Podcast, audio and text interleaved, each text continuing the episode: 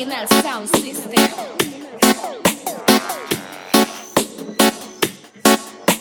Mikey Macros.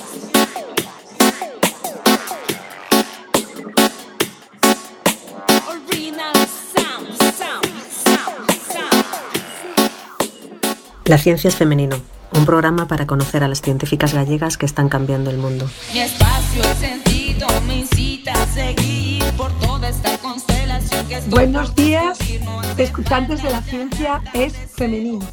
Hoy tenemos un programa que lleva por título genérico 8 de marzo, Medicina con perspectiva de género. Y de eso vamos a hablar hoy con nuestras dos científicas invitadas, dos médicas. Desde que comenzó 2023, nuestro programa dura una hora y se emite hoy domingo de 12 a 1. Ya sabéis que tenéis un enlace para escuchar a través de Internet en el directo de Quack FM. Si estás en Coruña y su metrópoli, sintoniza al 103.4 o bájate el app que va a generar un podcast para escucharlo después porque seguro que vamos a decir cosas muy interesantes. Eh, ¿que ¿Por qué tenéis que escucharlo? Pues porque faltan sanitarios en Galicia, pero en el programa de hoy tenemos dos de las buenas, dos médicas, la psiquiatra Lola Ferreiro y la cardióloga Mila Pedreira. Cabeza y corazón, salud mental y cardiovascular. La verdad es que yo que vosotros no me lo perdería y si queréis hacer una pregunta, sin esperar seis meses a que sea contestada, hacedlo a través de nuestro Twitter, Ciencia y tú, a través de nuestras redes sociales, La Ciencia es Femenino, tanto en Facebook como en Instagram. Como el programa por diversos problemas técnicos no va a ser en directo, eh, recogeremos vuestras preguntas y, y os las contestaremos, porque aunque Milagros Pedreira y Lola Ferreiro están muy ocupadas, también son muy sensibles con la necesidad de atención que tenemos todas. Eh, así que bueno, vamos a empezar. Eh, saludo a nuestras compañeras, como hago siempre. Eh, Maribí Iglesias creo que hoy no nos va a saludar, que está en la producción porque está viniendo en el AVE, pero aprovecho a saludar a nuestras Evas, las primeras mujeres, las Evas. Eh, Eva, de- ambas desde Urense, Eva Castro, la producción artística y desarrollo de proyectos. Y ya digo siempre a los altos mandos del ambiente que vamos a generar en Twitter y que aunque generaremos ese ambiente, las preguntas ya vuelvo a repetir que serán contestadas, pero no en directo. Eh, buenos días, querida compañera Eva Castro. Muy buenos días, muy buenos días a todas. Eh, pues sí, eh, ya sabéis que podéis eh, enviar vuestras preguntas a través de lo que decía Ariana, del hilo que creamos en Twitter todas las semanas. Eh, recordad que nos llamamos Ciencia y tú, ¿vale? Y quienes no estéis en Twitter y queráis igualmente que enviarnos nuestras preguntas. Como hoy no está Maribí, también recuerdo que podéis ponernos en contacto con científicas que conozcáis. Y todo ello podéis hacerlo a través de las redes, ¿vale? Mandándonos mensajes privados. Os recuerdo Facebook, Instagram, LinkedIn y, y también tenemos una, una cuenta de YouTube, ¿vale? Así que nada, muy buen programa, compañeras. Muchas gracias, Eva. Y con la otra Eva, Eva Muñoz, desde Urense, me imagino que también, que nos tiene que hacer un poco la agenda, porque te estás encargando de todo lo que hemos estado haciendo con motivo del 8M y me imagino que, bueno, tú con esa voz preciosa, cuéntanos, cuéntanos qué hemos estado haciendo en esta semana tan, tan movidita y en, en general en marzo, que vamos a estar dedicados a, a hablar de mujeres. Buenos días, compañeras. Buenos días a, a todas y a todos nuestros oyentes. Pues el mes de marzo, como supongo que para nuestras invitadas es un poco locura, ¿no? Para, para todas las que de alguna manera trabajamos en el ámbito que sea, pero con perspectiva de género, ¿no? Pues no hemos parado, cada una ha hecho, em, bueno, pues ese papel que, que hemos asumido de una manera altruista desde la ciencia femenino, que es dar voz y visibilidad a todas esas mujeres que, que lo merecen, por supuesto, y que a veces no tienen formas ni medios para, para hacerlo. ¿no? Eh, y además de eso, pues hemos ido a diferentes asociaciones, como bueno, pues ha podido ser DOA Salud Mental, que ahí Ariana, tú has sido una de nuestras eh, protagonistas junto a, a Belén Armesto. Eh, hemos estado en, en, bueno, no sé si, si puedo decirlo, no puedo decirlo, no Sí, hemos sí, estado sí, sí. ¿Me ¿Puedo decirlo? Sí, sí, sí, por supuesto. Bueno, pues hemos estado en Inditex con las ciencias femenino también. eh, ha sido algo maravilloso, ya lo contaremos en detalle. Hoy no tenemos tiempo, una hora pasa, pasa volando. Y por supuesto estamos con ese programa maravilloso que es Prensa Escuela, de la mano de la voz, y la ciencia es femenino que llevamos a, distintas eh, científicas que formáis parte de, de, la ciencia es femenino a acercar ¿no? esas profesiones eh, STEM a, la, juventud de hoy en día y a la mujer para que entiendan que la ciencia no está ligada a género bajo ningún concepto ¿no? y, que tiene muchas más aplicaciones incluso de las que a veces conocemos y, sabemos. ¿no? Intentamos humanizar un poco la ciencia y acercarla a la población más joven. Así, en resumida cuenta, creo que esto es un poquito lo que, lo que hemos hecho. Y ahora, pues Ariana, a comenzar el programa. Muchísimas gracias, Eva Muñoz. Hoy es un programa de actualidad. Eh, ya sabéis que tenemos un programa en el que eh, le llamamos el programa Alfa de la Ciencia Femenino, porque presentamos a nuevas científicas, les ponemos el micrófono a nuevas compañeras, y hoy tenemos un programa beta que no es menos importante, todo lo contrario. Son ya con eh, científicas, digamos, de muchísimo peso que ya han estado en nuestros programas y que están haciendo una labor de divulgación con perspectiva de género. Eh, presento a, a, Milagros Pedreira. Milagros Pedreira es cardióloga y está trabajando en el CHUS, en el Hospital de Santiago. Eh, ha creado una unidad, ya creo que lleva, pues ya, ya, tiene añitos, cinco años, creo que fue en el 2018, eh, especializada en mejorar la cardiología femenina y para dar visibilidad a las dolencias cardiovasculares de las mujeres.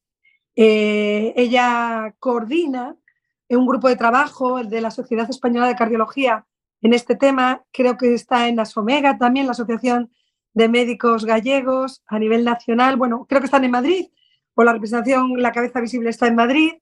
estuviste, bueno, no pudiste estar, y hoy vamos a hablar de ello, en el congreso que celebró la Ciencias Femenino, eh, pero estuvo muy representado por Pilar Nazón, eh, mm. sobre cardiología. Y lo mismo le pasó a Lola, a Lola Ferreiro, que pasó también a, presentar. Eh, Lola Ferreiro es doctora, psiquiatra, médica, también es catedrática de procesos sanitarios y también se dedica a hablar de salud con perspectiva de género y a luchar un poquito contra esa tendencia de medicina androcéntrica.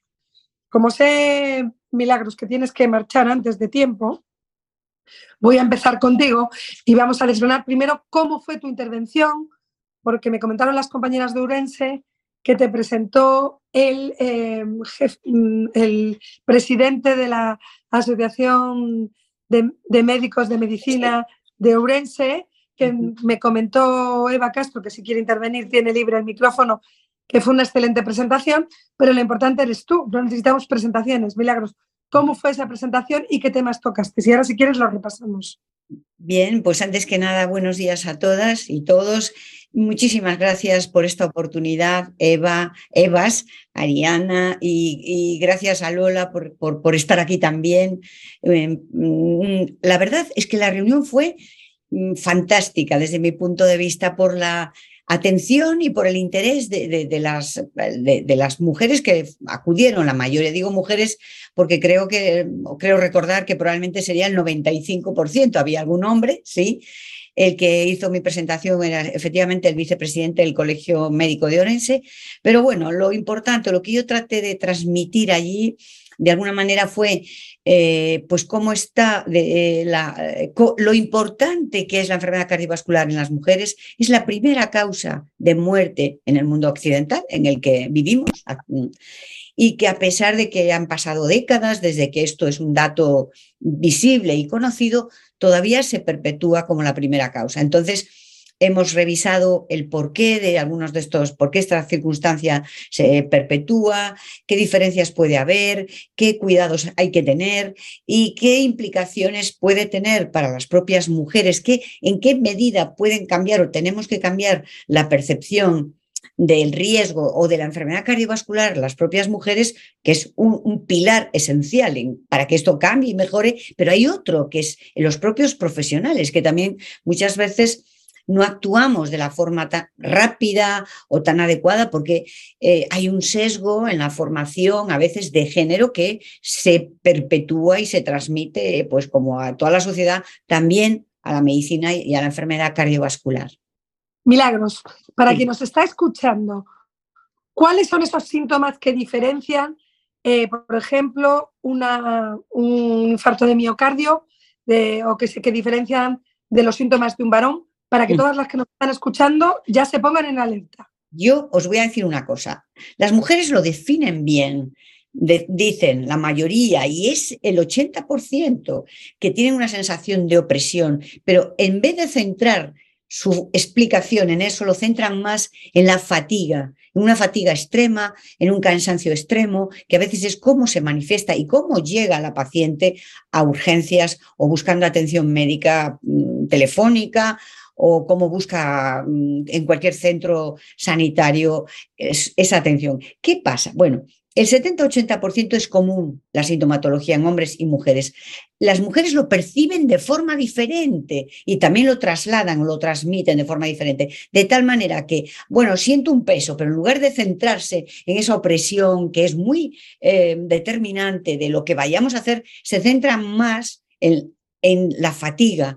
Tengo una presión, pero es que no puedo, me fatigo, me fatigo muchísimo. Hay que prestar atención a esa fatiga. Luego otra característica bastante frecuente es esa irradiación a la espalda y la mandíbula, cosas que a veces, o peculiaridades que incluso a veces eh, hacen que las mujeres pues se deriven más hacia una patología, ¿cómo deciros?, mm, muscular etcétera, etcétera. Y ya no digamos si la mujer es joven, si tiene menos de 55 años, la probabilidad de que ella misma o los profesionales que van a tener que atenderla identifiquen como una, síntoma de alarma cardiovascular va a ser probablemente mm, pobre o remota, lo cual va a dificultar la atención que cuanto más rápida, por ejemplo en el infarto, es mucho mejor, es determinante para su vida.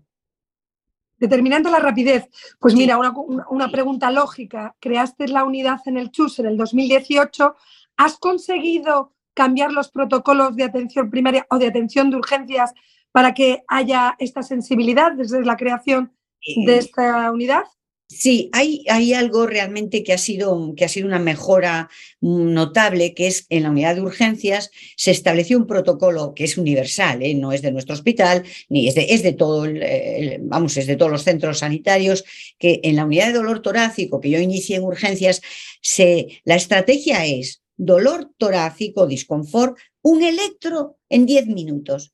Eso en tres como seas una mujer de 40 o de 60 o un hombre. Eso hace que de alguna manera puedas identificar ya precozmente a esa paciente. El problema está cuando no se identifica y entonces no se hace un electro, porque la, la, paciente, mm, Ariana, muchas veces relata fatiga, fatiga, y ahí está también el, el, problema en las manifestaciones que, que, que acompañan al síntoma central, ¿no? Y entonces, al hablar más de fatiga, mm, los médicos se derivan a veces por otras posibles patologías, ¿no? Sí, es de alguna forma quizá cultural. La mujer de alguna forma minimiza sus síntomas, se preocupa del cuidado ajeno, no se preocupa del autocuidado. Estamos haciendo un programa del 8M que tiene que ver con el empoderamiento y probablemente el primer empoderamiento es el empoderamiento de la salud, probablemente luego el económico o de liderazgo, pero el primero es empoderarte de tu salud, ya que estamos hablando de cuidar a los demás, pero no autocuidarse, ¿no? Exacto, ese papel eh, este, está tan interiorizado, y yo no digo a lo mejor en, y de más o menos según qué generación, pero las pacientes abuelas maravillosas, mayores, que han cuidado de familias, de nietos, de hijos, de maridos, de, parejas, de todos, son las que llegan más tarde y son las que tienen más riesgo porque tienen más complicaciones, mayor comorbilidad, es decir, tienen más patología asociada. Y es bastante frecuente que no vengan a urgencias hasta que no esté todo resuelto en su casa. De tal manera que a veces cuando llegan a urgencias está muy avanzado el problema y es más difícil recuperarlo bien o que quede ese infarto, ese daño cardíaco, pues eh, pueda evolucionar sin secuelas, porque hasta que no está en casa todo solucionado, es poco probable que coja o llame al 061 o llame a una vecina y se plante una ambulancia. Es muy poco probable, por no decir excepcional. Mira, Pedreira, em, ya hemos eh, enseñado en este programa a reconocer los síntomas que son distintos eh, a cómo se intuye o cómo se refleja en las películas de Hollywood eh, un infarto de miocardio, dolor en el brazo izquierdo, dolor de pecho, ay Dios mío, me está dando un infarto. No es así. Una fatiga excesiva, dolor de espalda y un reflejo mandibular. Una vez que reconocemos y que asumimos que para cuidar hay que cuidarse primero, vamos a ver qué es lo que perjudica a nuestra salud cardiovascular, porque sería el siguiente paso. Vamos a evitar las cosas nocivas. Cuéntanos qué no debemos hacer para mantener nuestra salud cardiovascular y luego, si te parece, pasamos a qué debemos hacer. Bueno, los primeros, los factores de riesgo clásicos, ¿no? que son hipertensión, diabetes, colesterol, obesidad, sedentarismo, afectan a mujeres y hombres. Pero esos de esos, por ejemplo, la diabetes afecta o penaliza varias veces o en un número cuatro o cinco veces más a las mujeres que a los hombres. Entonces, tenemos que saber que una diabetes nos va a hacer más daño, que la tensión alta nos va a hacer más daño, que el tabaco, que no lo había nombrado, nos va a hacer más daño, que las enfermedades reumáticas inflamatorias, por ejemplo, la artritis reumatoide, eh, pues ya enfermedades menos frecuentes como el lupus, también son un factor de riesgo que eh, transmite mayor probabilidad y más riesgo cardiovascular a las mujeres. O sea, ¿qué no tenemos que hacer? Primero, no fumar, la tensión, vigilarla periódicamente. La segunda cosa, el azúcar, el colesterol y hacer un estilo de vida,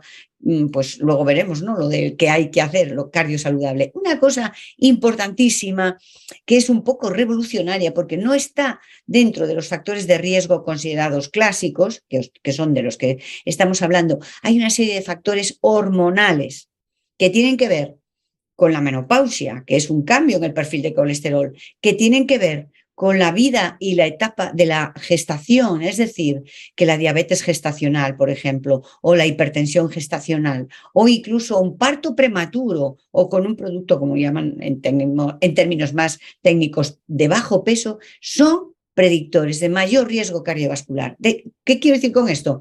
Que aparte de los factores de riesgo clásicos, ojo a los factores hormonales y al embarazo, que aunque uno evidentemente se, embaraza durante una edad eh, habitualmente con salud, ¿no? Hay que tener el cuidado de prevenir a futuro porque si durante ese embarazo hubo hipertensión, diabetes, parto prematuro, puede haber mayor riesgo cardiovascular futuro.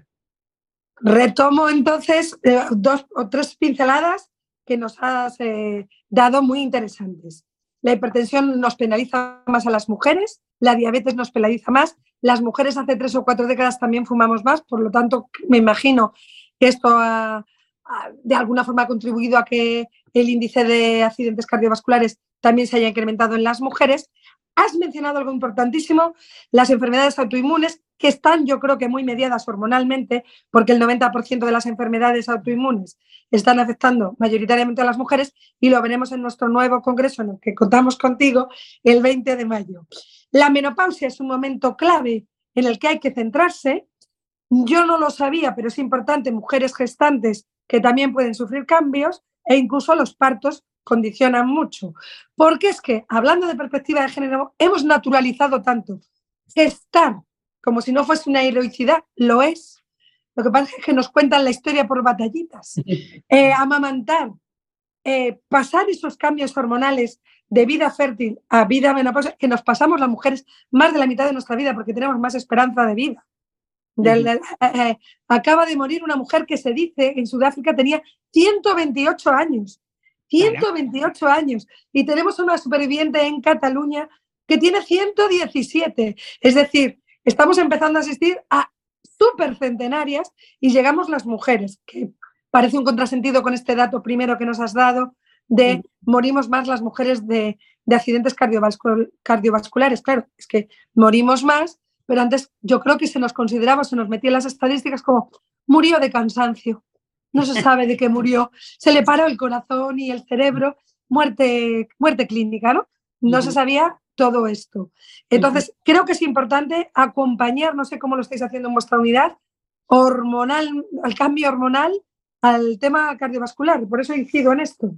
Pues sí, la menopausia, pues desafortunadamente no mejora el perfil de riesgo, es decir, suele aparecer mayor incidencia de hipertensión y de alteraciones en el colesterol. O sea, teníamos una especie de protección, una especie no, una protección directamente, eh, que es la que producen los estrógenos, que nos da un perfil de lípidos de colesterol habitualmente mm, favorable, con niveles de colesterol bueno altos y malo bajos, y de repente estas hormonas se nos van y nos dejan ahí con el perfil mm, al revés. Es decir, que a veces baja el bueno, sube el malo y sube la tensión. Y nosotros a veces no somos muy conscientes en general de este cambio que no solo tiene una serie de manifestaciones muy molestas, insomnio, duración, bueno, todo el cortejo este de, de, la supresión hormonal, sino que además hay unos factores de riesgo que hay que vigilar. No quiere decir que eso no se pueda controlar, claro que sí, pero si la vida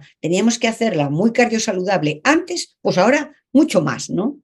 Pues me has dado pie fantástico para hablar de tomar medidas. Te diré efectivamente ese síndrome metabólico, que sería un poco lo que has nombrado, ese cambio de perfil de lípidos, ese aumento de la glucosa en sangre en ayunas, ese hígado especialmente graso, esos triglicéridos danzando por nuestra sangre eh, eh, mm, de forma así masiva, que se producen cuando la protección de los estrógenos han bajado o incluso cuando nuestros hábitos de vida nos llevan a esto, porque también ocurre en los hombres, pero hoy estamos hablando de salud integral de la mujer con perspectiva de género, ese síndrome metabólico es casi una constante y se detecta muy bien en los análisis a partir, pues eso, de la, de la época de la menopausia. Entonces, la gente está escuchando ahora y está un poco triste. Vamos a cambiar la forma de pensar. ¿Qué hacemos? Porque yo lo estoy haciendo. De hecho, eh, curiosamente, estoy en ese momento de la, de la perimenopausia y acabo de cambiar mis análisis cambiando una serie de hábitos de vida, pero hoy no me entrevisto a mí misma. Quiero que la doctora la Pedreira nos diga qué es lo que hay que hacer, porque es verdad que cambiando determinados hábitos cambia. Y yo he mejorado los análisis teniendo más estrógenos hace un año que ahora. Lógicamente, antioxidantes, no pero cuéntanoslo tú. Vamos a dar esperanza. ¿Verdad, Ariana? Que me encanta que me hagas esa eh, pregunta porque el mensaje tiene que ser, y, quiero que sea positivo, no es esto va a pasar, pasa y no tenemos nada que hacer, solo resignarnos, para nada. Aquí hay puntos claves. Uno, la actividad física. Hombre, la gente cada vez se anima más a gimnasios, zumba, actividades, de caminatas. Bueno, pues y eso, eso es un aspecto clave porque el ejercicio mejora de largo el perfil de lípidos, el perfil de glucosa y el perfil de tensión arterial. Tenemos un problema las mujeres en España que a partir de los 40, o sea, a partir de los 50, mejor dicho, somos mucho más sedentarias que los hombres. Entonces eso, eso está en nuestra mano, hay que cambiarlo. Caminar, gimnasio, baile, lo que a cada quien le guste, algo que sea, que no sea un esfuerzo, algo divertido, algo que,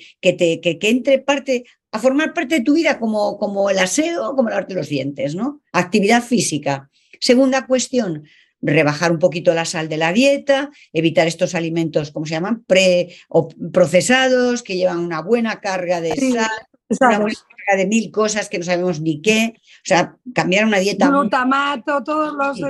los, los, que, si vas a un supermercado, igual estás ocho horas con las gafas y una lupa a ver si, si sabes lo que llevan, y eso es imposible, pero bueno, eso, cambiar esa, esa dieta rebajarla de sal, eliminar eh, alimentos eh, procesados, evitar grasas, eh, em, grasas animales en la medida de lo posible y comer sobre todo estos alimentos tan fantásticos, cardiosaludables, que son los que llaman ¿no? superalimentos, aceite de oliva virgen extra, eso es la mejor medicina cardiovascular. Todos los días una cucharada de aceite de oliva virgen extra, ya sea en pan, en ensalada o como le guste a cada quien. Y eso hay un, un estudio maravilloso que se llamó y se llama Predimed, que se publicó ya en el 2013 o 14 y salió como portada del Time.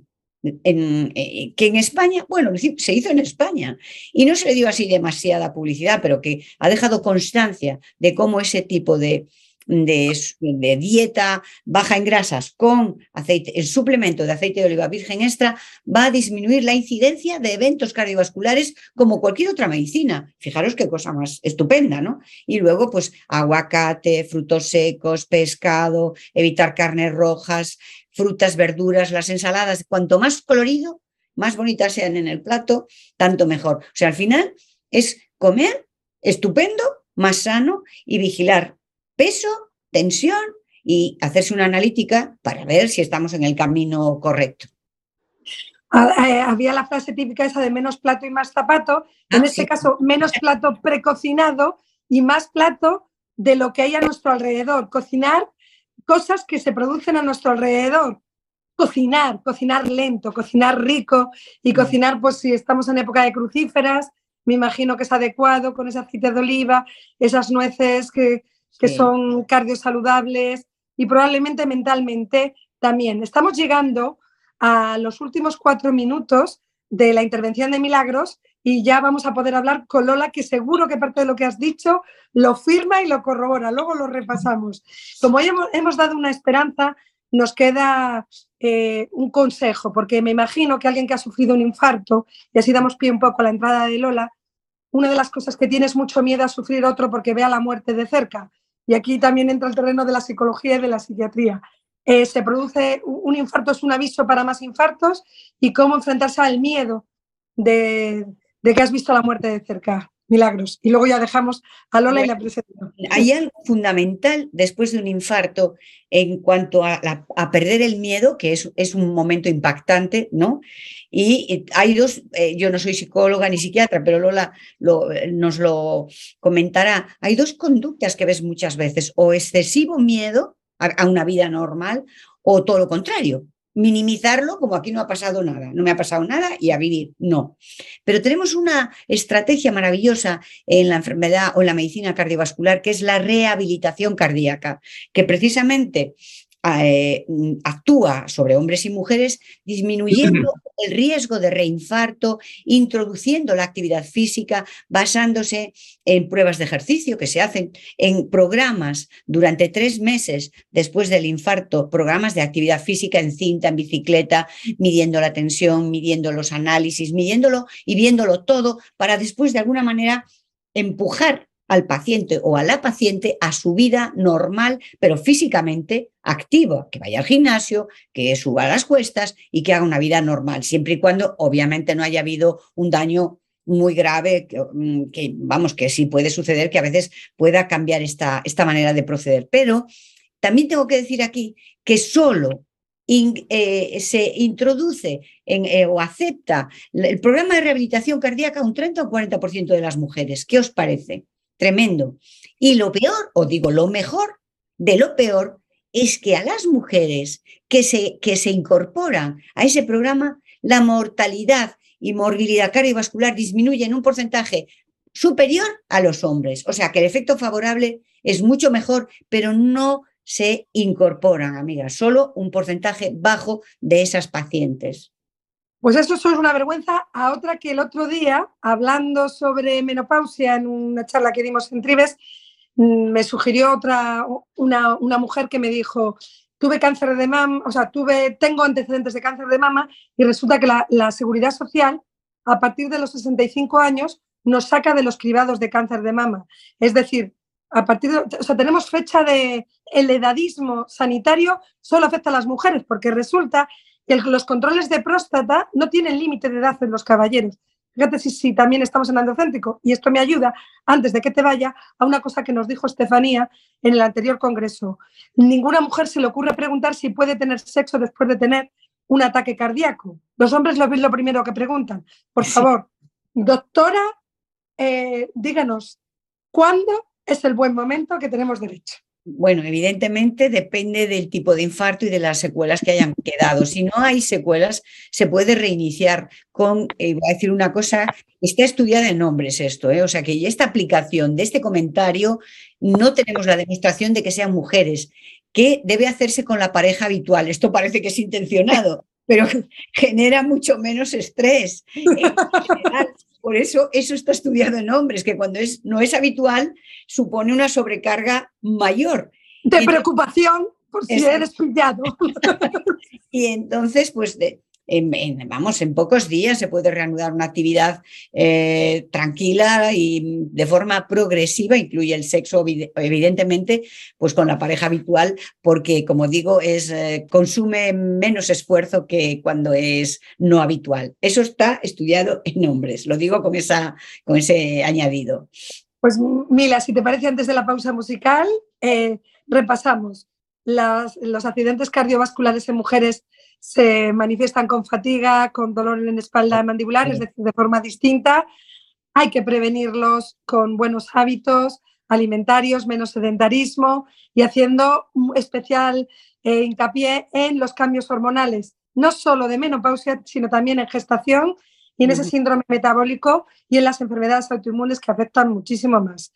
Podemos tener sexo con nuestra pareja habitual para no acelerar demasiado nuestro corazón, más o menos cuando lo veamos. Y desde mm. luego comer aceite de oliva, nueces, vegetales y cosas cocinadas y no procesadas son una buena medida. Bailar y socializar.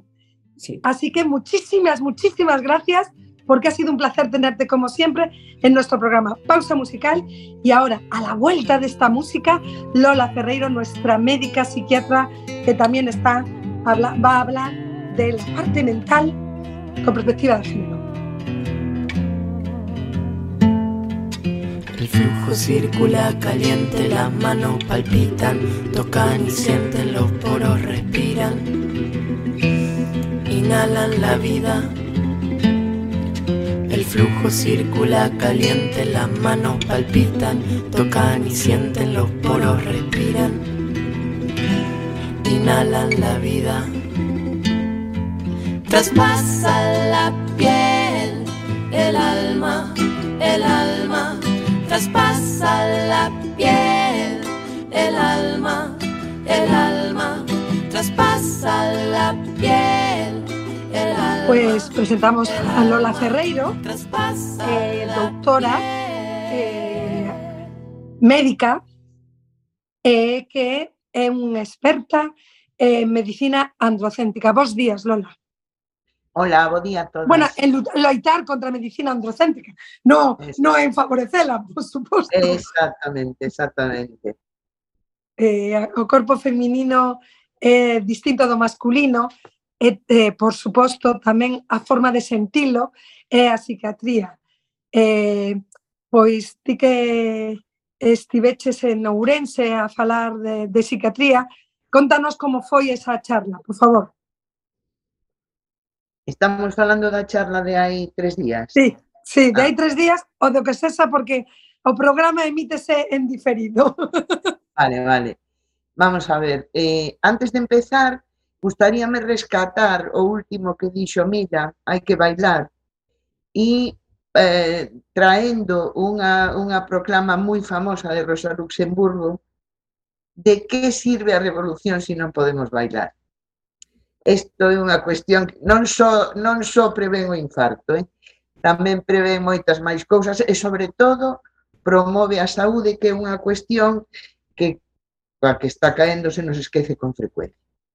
E isto decía en Ourense, incluindo de bailar tamén.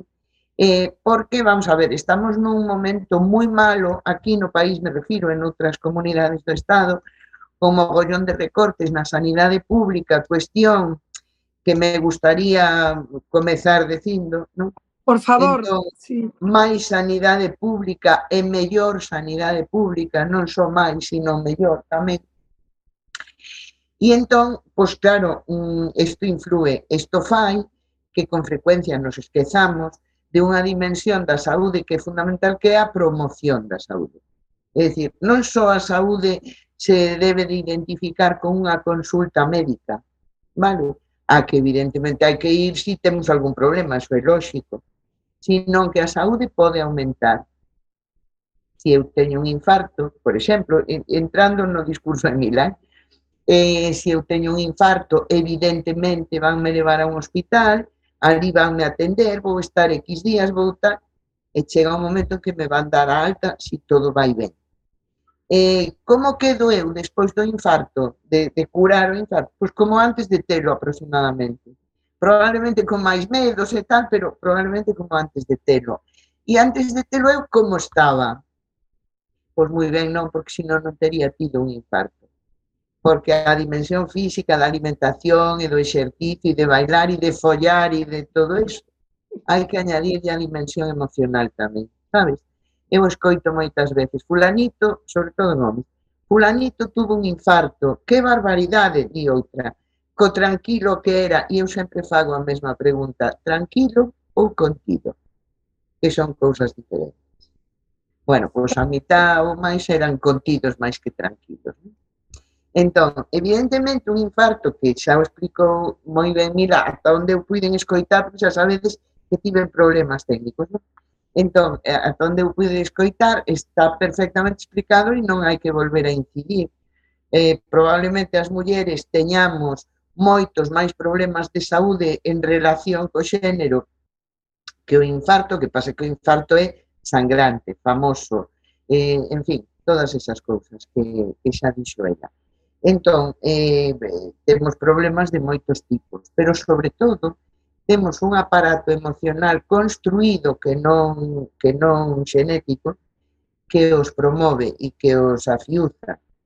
Ese aparato, a mí gustaríame decir dúas cousas ou dous trazos do aparato emocional das mulleres que promoven que teñamos un montón de problemas de saúde peculiares ou ben porque se manifestan máis que nada en mulleres ou ben porque se manifestan dunha forma distinta. E eses dous trazos son a abnegación, Isto é unha cuestión na que nos educan desde que nacemos, ou algunha xente di que desde antes.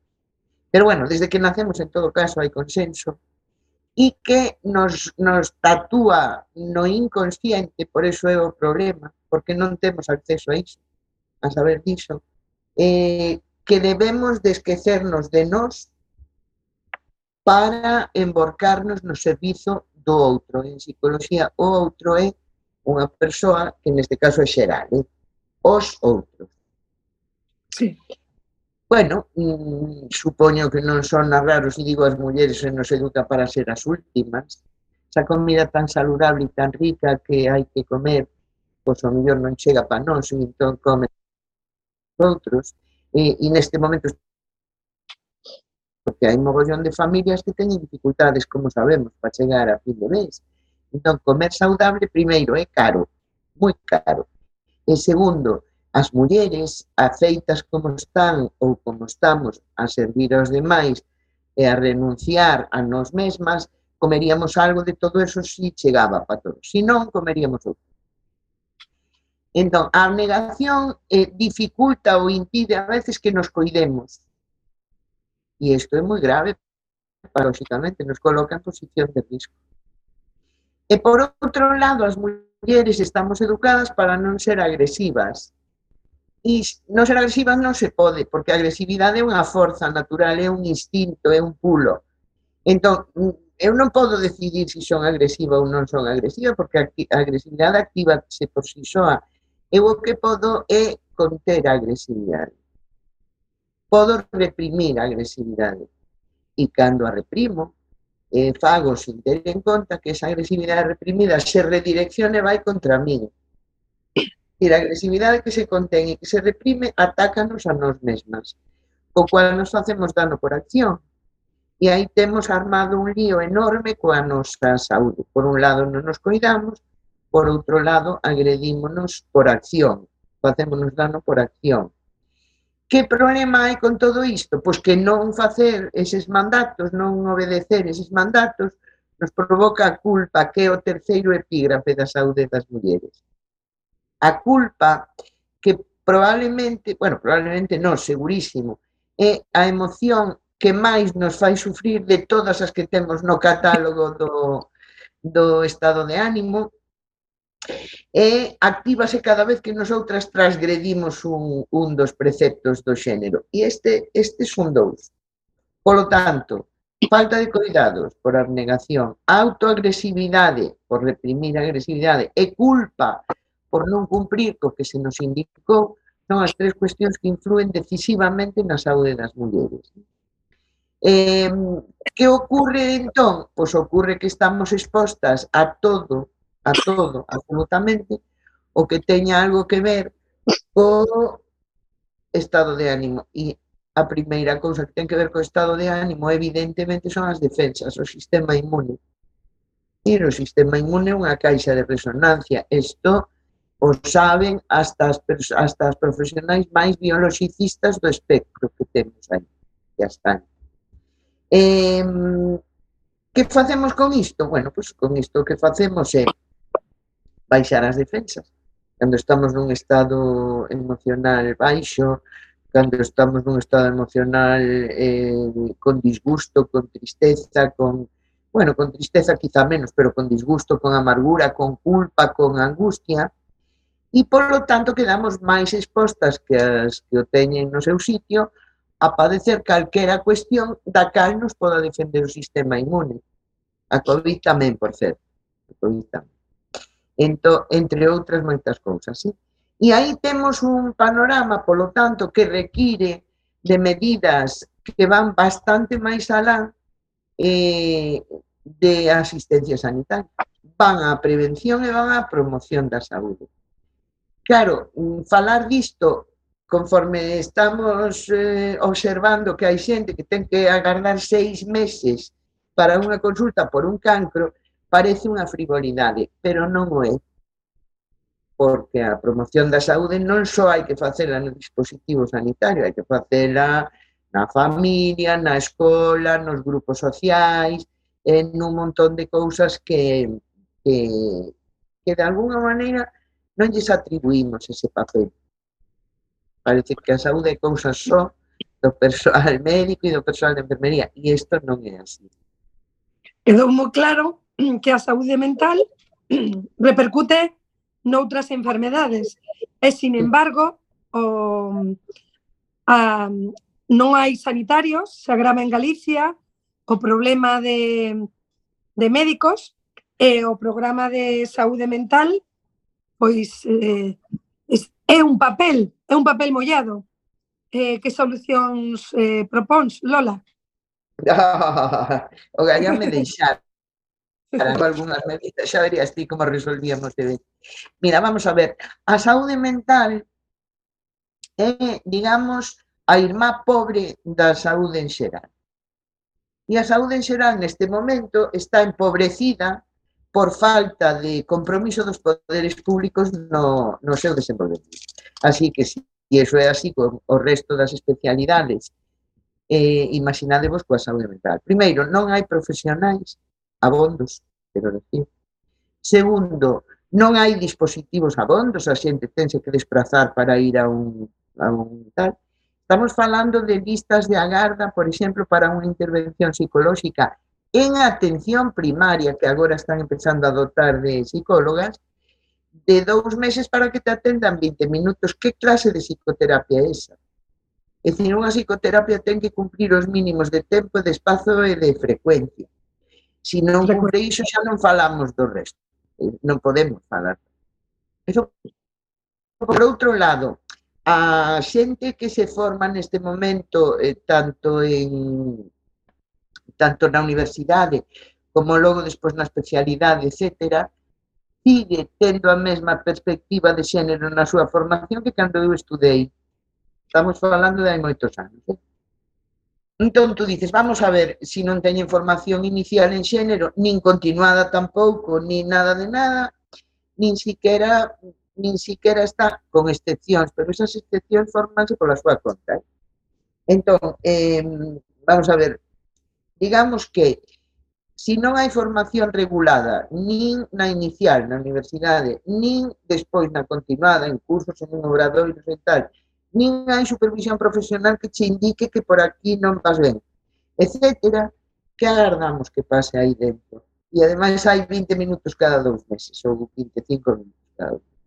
Pois, eh, vamos a ver, eu creo que o primeiro que habería que facer é dotar de recursos humanos, é dicir, de persoal especializado, aos dispositivos sanitarios, a todos, aos de atención primaria, aos hospitais, aos, aos centros de especialidades, etcétera E segundo, procurar que ese persoal estea formado en xénero. Unha, te, unha psicoterapeuta de xénero, que lle chamamos, pode resolver multitude de problemas ou axudar a resolver multitude de problemas que non podería se non fose esa súa formación. É un feito que non se atende igual unha consulta médica dunha muller que a dun home, e que mm. está a muller sobre eh, medicada como si as, os seus problemas... Contame eh, eh, casos considerados psicosomáticos que sean moi alarmantes e que sean en realidade eh, enfermedades biolóxicas que poden ser mentais, pero que son biolóxicas tamén, claro, falta de un neurotransmisor, eh, etcétera, etcétera, porque pensase que son a enfermidade mental só é voluntaria e ten tamén unha base biolóxica, parte de moitas outras cosas, eso eres ti experta. Bueno, non concordo, eh, co que acá permíteme no. Eh, a discordancia. Vamos. Perfecto, perfecto. Vamos a ver. As enfermidades mentales non son voluntarias nunca. Claro. Isto vai ah, bueno. Sí, ¿vale? claro.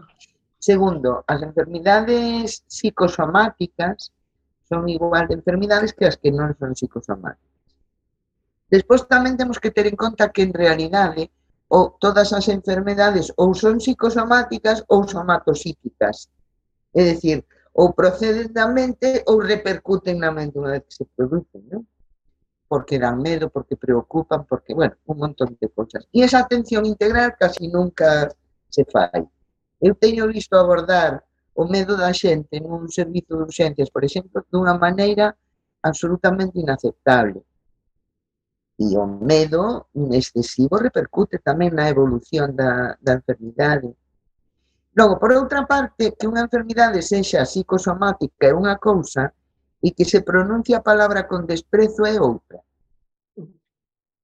Cando lle diga a unha muller que o seu é psicosomático, que lle están querendo decir é usted unha histérica, maiormente. E isto, eh, aparte de ser unha falta de respeto enorme, non resolve. Non resolve o problema. Pero bueno, na práctica, segundo un estudo dunhas médicas catalanas que hai, é o 25% das queixas das mulleres, o 25, que é a cuarta parte, son moitísimas, é interpretado como psicosomático sin facerlle antes unha exploración. Entón, isto non ocorre cas dos homens, que son preguntados, son explorados, son feitos probas tal e cual. Entón, eh, claro, isto é moi grave si temos en, isto é moi grave e moi misóxino, non? Si temos en conta, porque la, eh, a medicina en realidade non é machista, é misóxina, que é moito peor ainda. Non?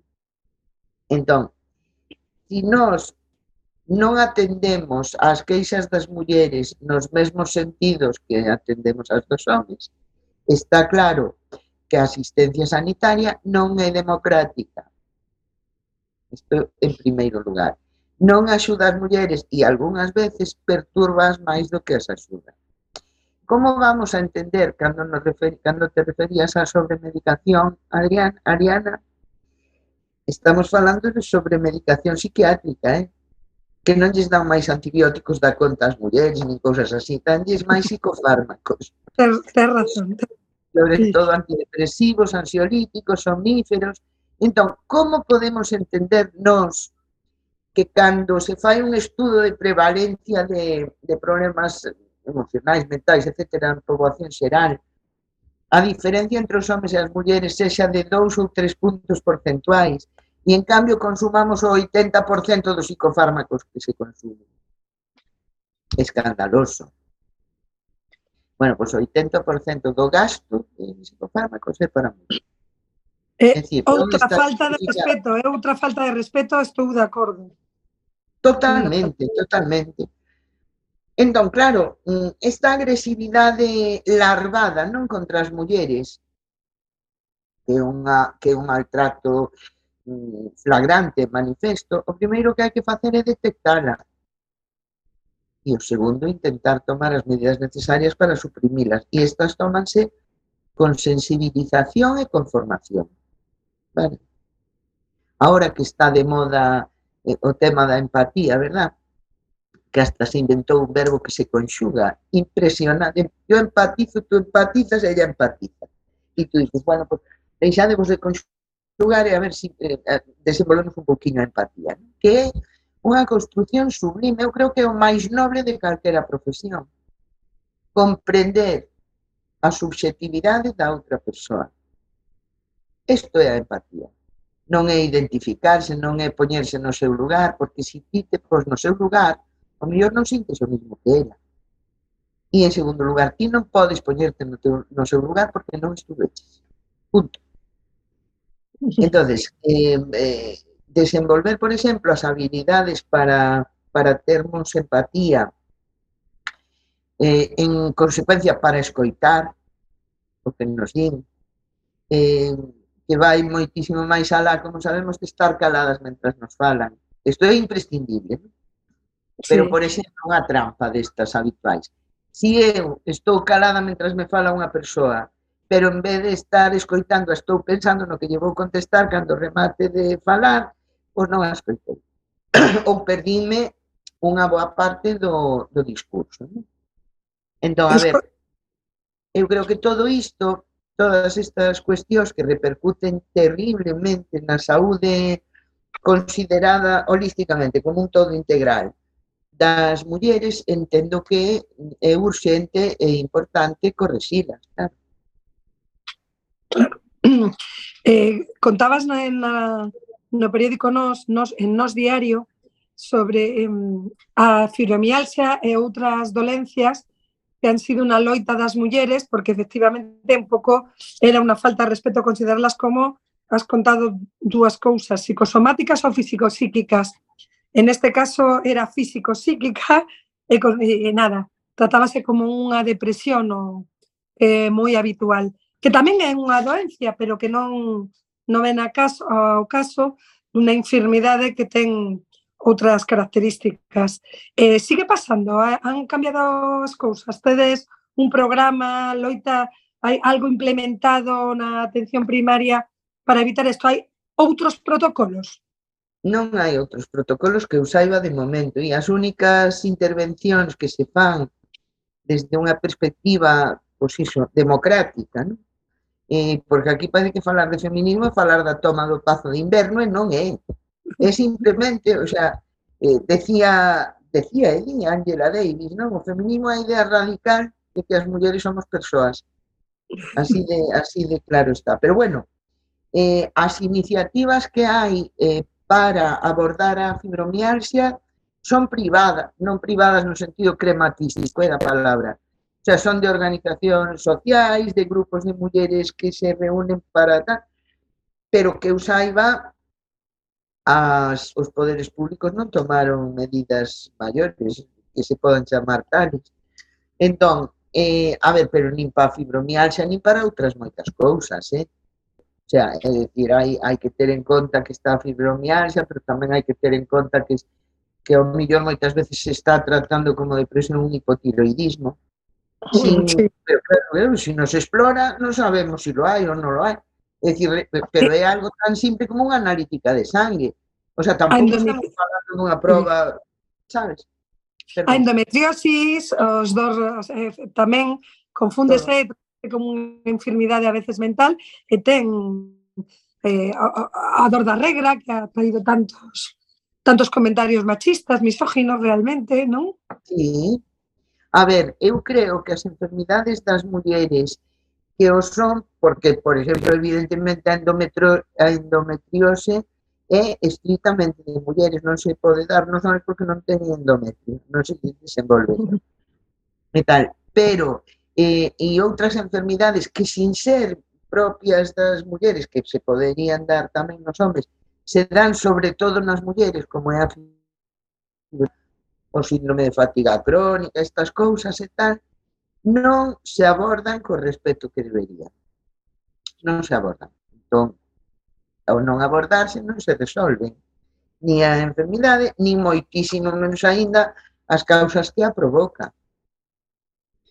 Pois repetindo o esquema que eh, estivemos a falar con Mila, hemos detectado o problema que é moi grande, a, a verdade, que ten moitas aristas, hemos falado da, da medicina preventiva, eh, quizás algunha recomendación para quedarnos con un bo sabor de boca e dar esperanza a xente que está, eh, está nos a escoitar? Dúas cuestións, sempre, sempre as digo porque me parecen moi importantes. Primeiro, unha mensaxe para as mulleres, organicémonos. Só desde a organización podemos lograr cousas. Só desde a organización todos os logros que levamos eh, conseguidos as mulleres en materia de dereitos estruturais, é dicir, políticos, económicos, tal, tal, foi desde que existiu o movimento feminista organizado. Nunca antes tuveramos nada. Entón, reunámonos, non necesariamente, quero decir, as mulleres temos dereito a organizarnos, faltaría máis, dentro de organizacións, por exemplo, convencionais, ou dentro de organizacións feministas, pero tamén temos dereito e nos vai moi ben organizarnos entre nós, formando pequenos grupos de mulleres, non? que sirvan para falar das nosas preocupacións, para falar das nosas mm, inquedanzas, dos nosos medos tamén, dos atropellos contra os nosos dereitos, do que queiramos. Isto de por sí libera unha boa parte mm, do material que nos está facendo mal dentro, vale? Eso por un lado, e iso é como moi importante. E segundo, e relacionado con iso, miremos para dentro. É dicir, mirar para dentro dá medo, eh, que conste que, a ver, sei que dá medo, sei. Eh, pero se non miramos para dentro sabemos o que hai aí e polo tanto non podemos resolverlo. Pois Lola, eh, foi un placer terte con nós, a reflexión é moi grande, e moi amplia. Falemos entre nós e bailemos. Así que Sobre este programa lo coronamos coa música. Primeiro bailemos, bailemos entre nós, bailemos xuntas, bailemos soas, disfrutemos do noso corpo e eh, logo escoitemos a, a música que fixo eh, nosta queridísima eh, Carmen que ten moito de, do noso e que fala de nós. Así que moi bo programa, Lola. Gracias como sempre. Gracias, compañeiras. Eh, os, nos escoitamos nas ondas nesta organización que ten que ver con poñer o micrófono a xente que a veces non é que non teña voz, é que está silenciada. Graciñas. Exacto.